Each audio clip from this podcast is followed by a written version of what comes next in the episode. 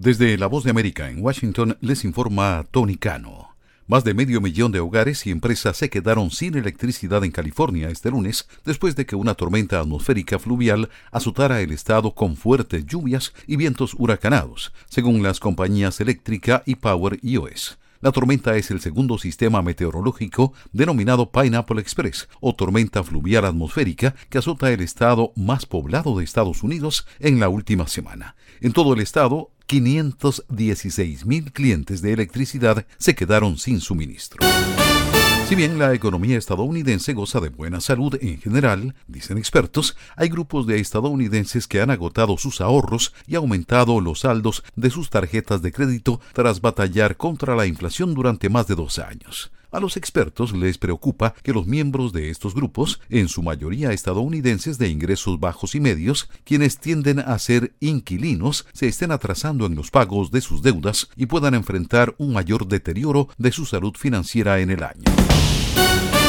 Boeing informó de otro problema con los fuselajes de algunos de sus aviones 737 que podría suponer demoras en las entregas de unos 50 aviones, en un nuevo problema de calidad que afecta a la compañía. En una carta al personal de Boeing, vista este lunes, el director general de la División de Aeronaves Comerciales de Boeing, Stan Deal, dijo que Spirit Aerosystems, uno de los proveedores importantes de la compañía, detectó agujeros mal taladrados en sus fuselajes.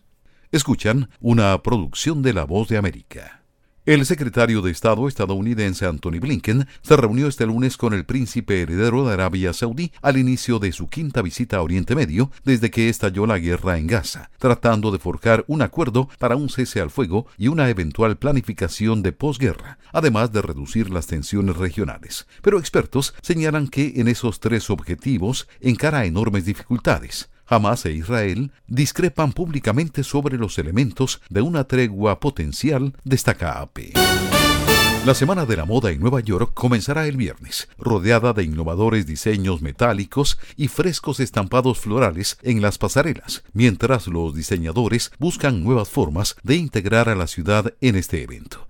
Estamos utilizando la ciudad de Nueva York como nuestra huella, declaró la vicepresidenta ejecutiva de marketing Fashion King.